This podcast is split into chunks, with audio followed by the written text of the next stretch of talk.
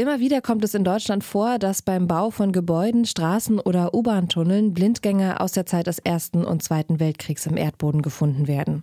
Munition wie Granaten oder Bomben sind nicht nur ein Problem an Land, sondern auch im Wasser, wenn zum Beispiel Windparks gebaut werden sollen. In den deutschen Küstengewässern liegen mehr als eine Million Tonnen dieser Munition.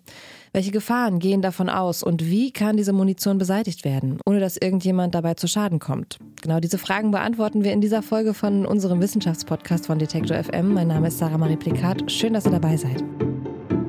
Das Forschungsquartett. Wissenschaft bei Detektor FM.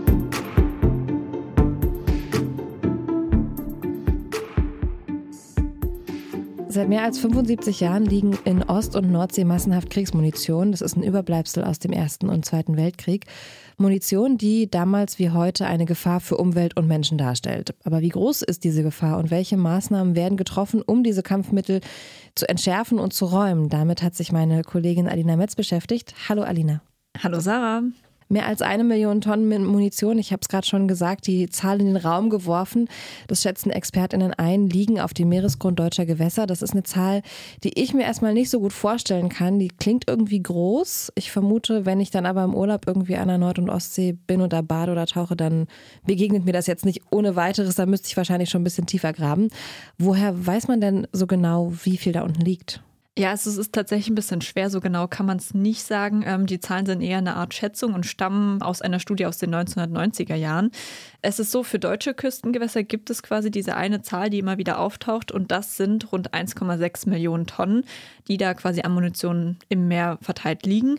Das hat mir Thorsten Frei vom Helmholtz-Zentrum für Ozeanforschung in Kiel, kurz dem Geomar, erzählt. Ja, und er forscht als Wirtschaftswissenschaftler seit etwa sieben Jahren zum Thema Munition im Meer. So richtig lässt sich nicht mehr nachvollziehen, wie man damals auf diese Zahlen gekommen ist.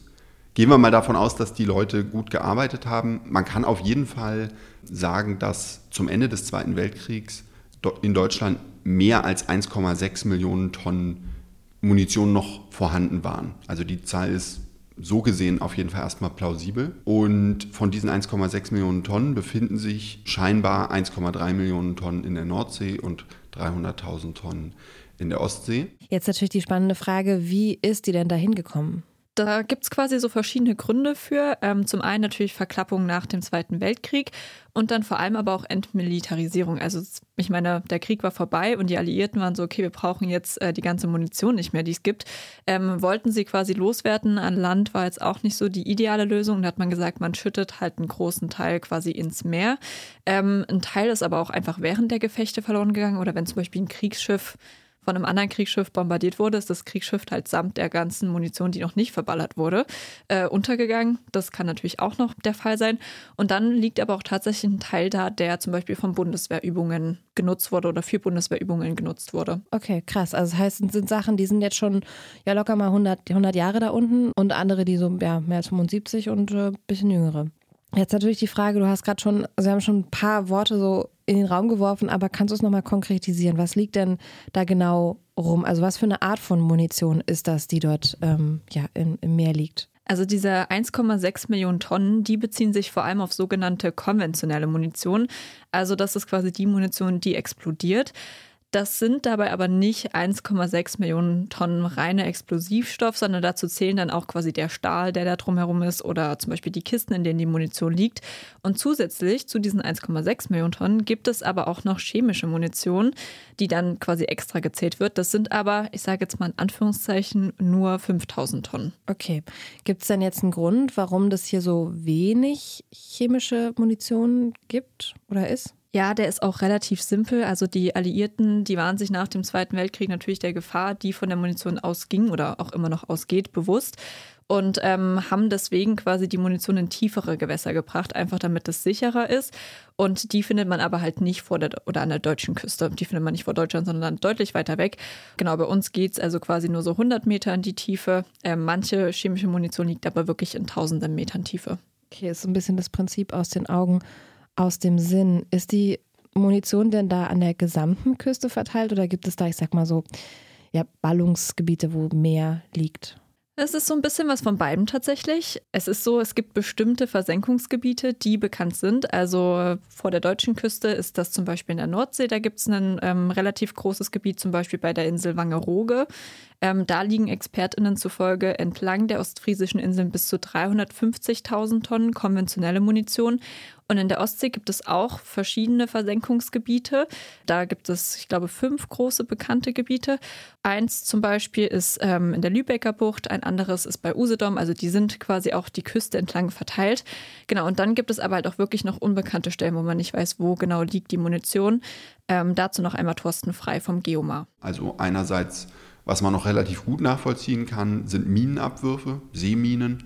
Da gibt es dann wirklich Karten, auf denen man nachvollziehen kann, wo zum Beispiel die englische Luftwaffe deutsche Gebiete vermint hat oder auch wiederum die Deutschen die eigenen Gebiete als äh, Abwehrmaßnahme vermint haben. Aber dann gibt es auch Dinge, die sehr schwer nachzuvollziehen sind. Also wenn sich einfach Bombenabwürfe abgespielt haben oder Seegefechte. Das kann man natürlich irgendwie rekonstruieren, wo ungefähr sich die Schlachten abgespielt haben, beziehungsweise wo typische Einflugrouten von Fliegern waren. Aber ja, diese Munition, da kann man jetzt nicht dem, beim einzelnen Objekt äh, genau nachvollziehen, wo das gelandet ist. Das heißt, wir haben eben diese Schwerpunkte, wo sehr viel Munition liegt die bekannt sind und die man auch ganz gut vermeiden kann, ähm, weil es eben Hotspots sind. Und dann haben wir diese vollkommen zufällig verteilte Munition, auf die man quasi immer achten muss, wenn man beispielsweise offshore bauen möchte oder andere Maßnahmen ergreifen möchte. Jetzt hat Thorsten Freier gesagt, da muss man an bestimmten Stellen dann besonders drauf achten. Und wir hatten das am Anfang schon, dass ja die Gefahr immer mehr wird oder von dieser Munition immer mehr Gefahr ausgeht. Was, von welcher Gefahr sprechen wir denn jetzt eigentlich? Da gibt es äh, laut Thorsten Frei drei Gefahren, die man da quasi grob aufzählen kann. Das ist einmal, dass Menschen in direkten Kontakt mit der Munition kommen. Es gibt äh, die Tatsache, dass die natürlich sehr offensichtlich bei den chemischen Kampfstoffen, ähm, dass die austreten in die Umwelt gelangen, aber auch, dass die ähm, Explosivstoffe austreten und in die Umwelt gelangen. Die sind auch zum Beispiel krebserregend. Und es gibt eine gewisse Explosionsgefahr, die aber vor allen Dingen dann besteht, wenn man dieses Kampfmittel versehentlich oder absichtlich beginnt zu bewegen. Ja. Oder da draufschlägt oder eine Schockwelle eintritt, zum Beispiel wenn ähm, ein Windpark gebaut wird und, und da die äh, Windkraftanlagen eingerammt werden. Dass die Munition aber ohne menschlichen Einfluss explodiert, das ist bisher zumindest in Deutschland noch nicht passiert. Also, dass quasi einfach so eine selbstexklusive Sache passiert. Genau, also bis jetzt ist es noch nicht hochgegangen. Was passieren kann, ist, dass halt zum Beispiel ein Schiff einen Anker runterwirft und dadurch das dann ausgelöst wird. Aber an sich, ohne jetzt irgendein Zutun, das gab es bis jetzt noch nicht. Zumindest mhm. nicht bei, in Deutschland. Mhm, okay. Und wie akut ist jetzt die Gefahr für das Ökosystem? Also es liegt ja im Meer, da sind ja auch ganz, ist ja ein sehr fragiles System, was ja auch aus anderen Gründen unter Druck steht. Wie ist es jetzt da mit Munition? Ja, wie gesagt, also es gibt schon Nachweise, dass äh, Fische in den Versenkungsgebieten zum Beispiel höhere Lebertumore aufweisen als Fische in anderen Gebieten. Aber insgesamt kann man sagen, es ist jetzt doch nicht so, dass das gesamte Ökosystem gefährdet ist. Und das liegt vor allem daran, dass ein Großteil der Munition einfach noch nicht durchgerostet ist. Ah, okay. Das heißt, es ist nur im Grunde nur eine Frage der Zeit, bis das passiert. Ähm, wie ist denn da der aktuelle Stand? Wird schon aktiv Munition vom Meeresboden geholt und entschärft? Jein, also wenn zum Beispiel ein Windpark gebaut wird, dann wird in dem Gebiet natürlich aktiv nach Munition gesucht und äh, diese dann auch entfernt. Das ist ja an Land jetzt ähnlich, ähm, dass dann quasi entschärft wird, wenn es, ich sage jetzt mal so akut notwendig ist, weil halt gebaut wird. Aber bis jetzt hat man sich noch nicht den großen Versenkungsgebieten im Ganzen gewidmet. Das liegt vor allem daran, dass zum einen noch viele Daten dazu fehlen und zum anderen aber auch einfach die nötige Technologie. Und an welchen Lösungen wird da aktuell gearbeitet?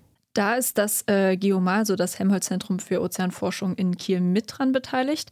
Ähm, und das leitet das sogenannte CONMAR-Projekt. Das ist bereits 2021 gestartet und ähm, soll insgesamt noch bis zum nächsten Jahr laufen.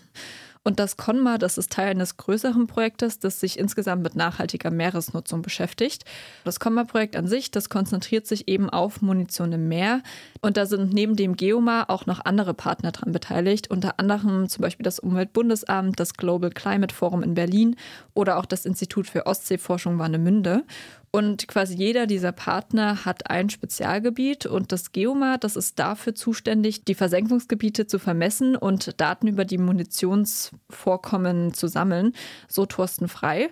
In der Lübecker Bucht äh, sind die zum Beispiel in Haufen angeordnet. Also die Munition findet man dort, ja, man kann sagen, wie in so kleinen Munitionshaufen. Wir wissen eben aus historischen Aufzeichnungen, wo bestimmte Gebiete sind. Und man weiß dann aber noch nicht genau, wo in dem Gebiet die Munition liegt. Also man muss sich jetzt nicht vorstellen, dass in so einem Versenkungsgebiet, dass das randvoll mit Munition ist, sondern das sind im Prinzip, man hat dann damals ein paar Koordinaten auf eine Seekarte gezeichnet, ist da hingefahren und hat die Munition reingeworfen oder mit Schuten, mit Klappschuten ähm, dort reingeklappt. Das heißt, die meiste Munition, zum Beispiel in der Lübecker Bucht, ist in Form von Haufen. Und wo sich diese Haufen befinden und in welchem Zustand die sind, das ist ähm, zum Beispiel eine Aufgabe, die das Geomar hier in dem Projekt durchführt. Ah, okay. Und wie gehen die Forschenden jetzt dabei vor? Thorsten Frei und sein Team äh, wägen dabei mehrere unterschiedliche Faktoren ab. Das heißt in der Fachsprache auch Multikriterienanalyse. Und anhand der wird dann quasi entschieden, welcher Haufen geräumt wird. Also es gibt ja insgesamt hunderte von diesen Munitionshaufen und für manche, da gibt es halt mehr Daten und bei anderen, da weiß man nur, dass die existieren.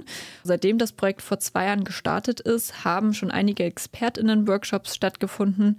In denen haben die Geomar-Forschenden zum Beispiel mit Fachleuten aus der Biologie, der Toxikologie oder auch aus der Wirtschaft gesprochen über zum Beispiel mögliche Aspekte der Munitionsräumung. Wenn man sich jetzt vorstellt, man hat nur begrenzte Mittel, dann möchte man ja eine möglichst gut informierte Entscheidung darüber treffen, was man mit diesen finanziellen Mitteln anfängt. Und so schauen wir zum Beispiel, okay, in welchen Versenkungsgebieten sind dann eben die Konzentrationen im Wasser besonders hoch. Das kann ein Kriterium sein. Ein anderes Kriterium kann sein, welcher Munitionshaufen ist vielleicht schon besonders stark durchkorrodiert. Dann sollte man den vielleicht früher räumen in welchem Munitionshaufen ist vielleicht die Munition möglichst leicht zu handhaben, sodass man mit relativ wenig Geld einen möglichst großen Effekt erzielen kann und so weiter und so fort. Wir haben da also eine zweistellige Anzahl an Kriterien, die wir dann jetzt alle mit Daten unterfüttern wollen und gemeinsam in einem Modell betrachten wollen und auf ganz viele verschiedene Munitionshaufen anwenden möchten. Und am Ende wird ein Munitionshaufen sozusagen der Gewinner sein, von denen wir vorschlagen, dass er zuerst geräumt werden sollte. Und dann wird man sehen, ob das auch entsprechend so umgesetzt wird. Okay, angenommen, wir haben jetzt alle benötigten Daten für die Räumung von einem großen Munitionshaufen zusammen. Was passiert als nächstes? Also wie holen wir diese Munition jetzt aus dem Wasser? Das lässt sich schwer sagen, da das in Deutschland so großflächig bisher noch gar nicht vorgekommen ist. Also die Räumung an sich, die wird von bestimmten Behörden und Unternehmen durchgeführt, die sich damit auskennen und vor allem die auch die Genehmigung dafür haben. Das übernehmen dann speziell ausgebildete Taucher zum Beispiel. Also um es mal sozusagen, das Geomar zum Beispiel könnte das gar nicht machen. Ähm, genau, und bis jetzt haben die Firmen, die das aber machen dürfen, nur mit Einzelobjekten zu tun gehabt. Ja, also Windparkausbau, dann wird die Fläche vermessen mit verschiedenen Verfahren. Und wenn man dann feststellt, okay, diese, an dieser Stelle könnte ein Munitionsobjekt sein, dann geht man da hin und wenn sich das bewahrheitet, dann räumt man das eben. Dann hat man ein Objekt und ähm, kann sich auch verhältnismäßig viel Zeit dafür lassen. Ähm, und jetzt dem gegenüber stehen jetzt plötzlich diese vollkommen durcheinandergewürfelten Munitionshaufen, wo ganz viel verschiedene Munition teilweise auf einem Haufen liegt. Und um die zu räumen, dafür braucht es dann auch eine neue Technologie.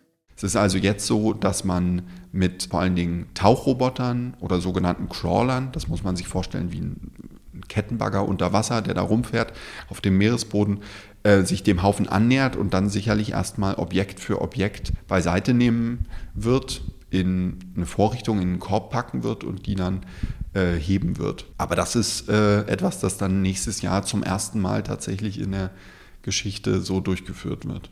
Ja, und diese Premiere der Munitionsräumung äh, ist übrigens nochmal ein extra Projekt, an dem das Geoma beteiligt ist, aber was quasi nicht davon geleitet wird. Denn dieses Projekt, das wurde vom Bundesumweltministerium ausgeschrieben und wird insgesamt mit 100 Millionen Euro gefördert. Das zeigt also auch nochmal, wie relevant das ganze Thema aktuell wirklich ist. Ein Teil des Geldes soll verwendet werden, um eine Vernichtungsplattform zu konzipieren, damit man die Munition dann wirklich nicht erst an Land transportieren muss und äh, zu einer Vernichtungsanlage an Land transportieren muss, sondern dass man das möglichst äh, ortsnah durchführen kann. Und ein anderer Betrag dieser 100 Millionen Euro soll eben verwendet werden, um jetzt äh, diese Piloträumungen durchzuführen, um erste Erfahrungen zu sammeln. Es geht dabei jetzt auch nicht darum, mit dem Geld möglichst viel und möglichst effizient zu räumen, sondern es soll wirklich der Erkenntnisgewinn im Vordergrund stehen, damit man dann auf Basis dessen, was man gelernt hat, in Zukunft besser und schneller arbeiten kann. Und wie so etwas am Ende aussehen könnte, dafür haben Ingenieure von ThyssenKrupp Marine Systems mal einen Vorschlag gemacht. Und zwar setzen sie für die Räumung und Entschärfung auf autonome Wasserfahrzeuge, damit sich da quasi keine Menschen in Gefahr begeben müssen. Und diese autonomen Unterwasserfahrzeuge könnten also die Munition identifizieren und sie dann nach Munitionsart sortieren. Und dann könnte theoretisch quasi ein Kran diese Munition auf eine Vernichtungsplattform heben und dort werden die Munitionskörper zersägt und der Sprengstoff wird dann verbrannt. Ja, und damit könnte man rund 80 bis 90 Prozent der Munition mehr beseitigen, so die Experten. Aber wie gesagt, das Ganze ist bis jetzt nur ein Entwurf. Es bleibt also abzuwarten, was quasi bis nächstes Jahr entwickelt wird. Ähm, das heißt aber jetzt auch, selbst mit dieser Anlage könnte man nicht die gesamte Munition in deutschen Küstengewässern beseitigen, oder? Naja, es ist ja am Ende auch alles eine Geldfrage und vor allem auch eine Zeitfrage. Also man braucht dafür ja wirklich Daten über im Endeffekt jeden Quadratzentimeter Meeresboden und ob dort halt Munition liegt oder nicht. Und da ist dann wirklich die Frage, ob das überhaupt sinnvoll ist. Und ich meine, wenn man es mal jetzt ähm, sich an Land anschaut, da ist es ja auch so, wie vorhin gesagt, da wird ja auch nicht jeder Quadratzentimeter nach Munition durchsucht, sondern nur dann, wenn es quasi für den Bau von einem Gebäude oder so wichtig ist. Und laut Thorsten Frei sollte das halt fürs Meer quasi ähnlich sein. Ich glaube, es, man wird eine gewisse kritische Masse versuchen zu heben, um auch die Umweltgefahr zu reduzieren und auch die Gefahr, die irgendwie ja davon ausgeht, dass doch mal ein Schiff aus Versehen dort ankert und dann eine Katastrophe passiert. Aber wenn man die meiste Munition geräumt hat, dann wird man auch irgendwann entscheiden, okay, ab jetzt ähm, machen wir das sozusagen maßnahmenbezogen, so wie man es jetzt schon beim Offshore-Windkraftbau oder wenn man Wasserstraßen äh, aufweitet durchführt. Also warten wir jetzt erstmal die Piloträumung im kommenden Jahr ab und schauen, was dabei rauskommt. Gibt es denn schon einen Plan, wie es danach in dem Bereich fürs Geomar weitergehen soll? Also das Geomar, das äh, wünscht sich natürlich, dass es weitergeht, ähm, zum Beispiel mit Conmar 2, also dass man dieses Projekt auch fortführt. Da gibt es derzeit auch schon Gespräche für Fördermittel, um das Projekt auch auf die gesamte Nordsee auszuweiten. Denn dort gibt es auch nochmal andere Herausforderungen als in der Ostsee, zum Beispiel durch die Tiefe und die Strömungen. Und das möchten die Forschenden gerne ebenfalls untersuchen, wie sich das natürlich auch auf die Munition auswirkt und dann dementsprechend quasi auch diese Multikriterienanalyse anpassen. Wie viel Munition liegt in deutschen Küstengewässern auf dem Meeresboden und welche Gefahren gehen davon aus? Darüber hat meine Kollegin Alina Metz mit dem Wirtschaftswissenschaftler Thorsten Frei vom Helmholtz-Zentrum für Ozeanforschung in Kiel, kurz dem Geomar, gesprochen. Alina, vielen, vielen Dank für deine Recherche und das Gespräch. Gerne.